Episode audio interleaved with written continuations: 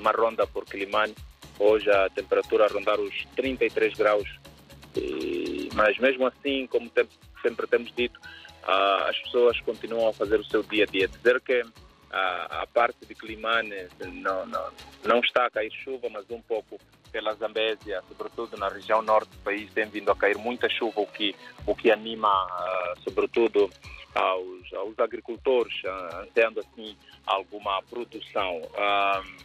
Mas não é da produção que abre o jornal hoje. O Diário da Zambésia tem hoje várias manchetes na capa e uma delas é que Uh, um grupo de chineses foi encontrado com pedras semi-preciosas uh, na semana passada, é que é uma operação que tem vindo a ocorrer, mas finalmente ou felizmente as autoridades uh, ligadas ao setor de recursos minerais conseguiram interceder caminhões que saíam do distrito de Gilé com uma espécie de pedras preciosas até agora.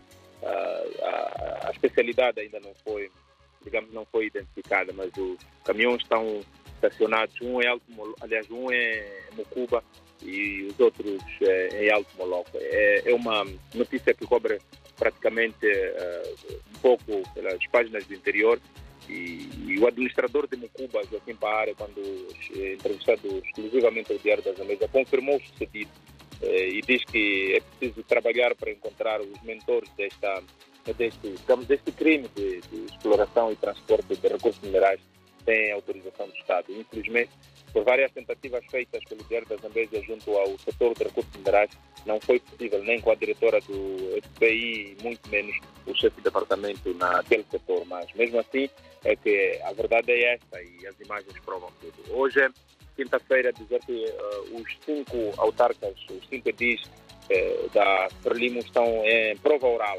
A Frelimo chamou os seus presidentes dos conselhos autárquicos de Mocuba, Minage, Gurue, Maganja da Costa e Alto Moloque para um conclave na Vila Municipal de Minage. Vão ser analisados os relatórios do mandato, do balanço, mandato, do balanço, e, e cada um vai explicar aos membros do seu partido o que é que terá feito, o que é que falta por fazer. E é uma reunião também que pode ditar uh, algum futuro destes, uh, destes cinco edis provavelmente que alguns deles não vão continuar na próxima legislatura, pois as eleições autárquicas foram marcadas, como se sabe, para 11 de outubro próximo. Portanto, há 10 meses há um conclave em Milães para analisar a vida dos edis da Frelimo. Ah, hoje também faz manchete no Diário da Zambésia a falta de fundos que condiciona a pulverização interdomiciliária. É que o, o Luiz Mareto, que é o responsável pela área de malária, diz que uh, este ano a província da Zambesa conseguiu apenas realizar campanhas de pulverização em dois distritos porque não há dinheiro. Isto antevê que haja alguma inclusão de, de malária, sabe que a malária é uma das doenças que mata muito nesta região da província da Zambesa.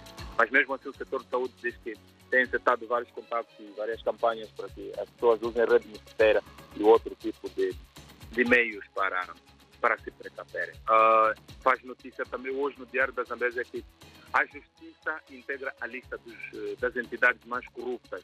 Quem diz isso é a diretora do Gabinete Provincial de Combate à Corrupção na Zambésia, é, Eleodora Nhantumbo. A Eleodora disse no último, na última sexta-feira que, para além da Justiça, o que é preocupante, claro, mas também a Polícia, a Saúde, a Educação, a Autoridade Tributária fazem parte desta lista de, de entidades que se aliam muito à corrupção. Hoje é quinta-feira, uma opinião preto no branco mas também há várias manchetes que podem ser vistas através da nossa página www.diariodazambeza.co.nz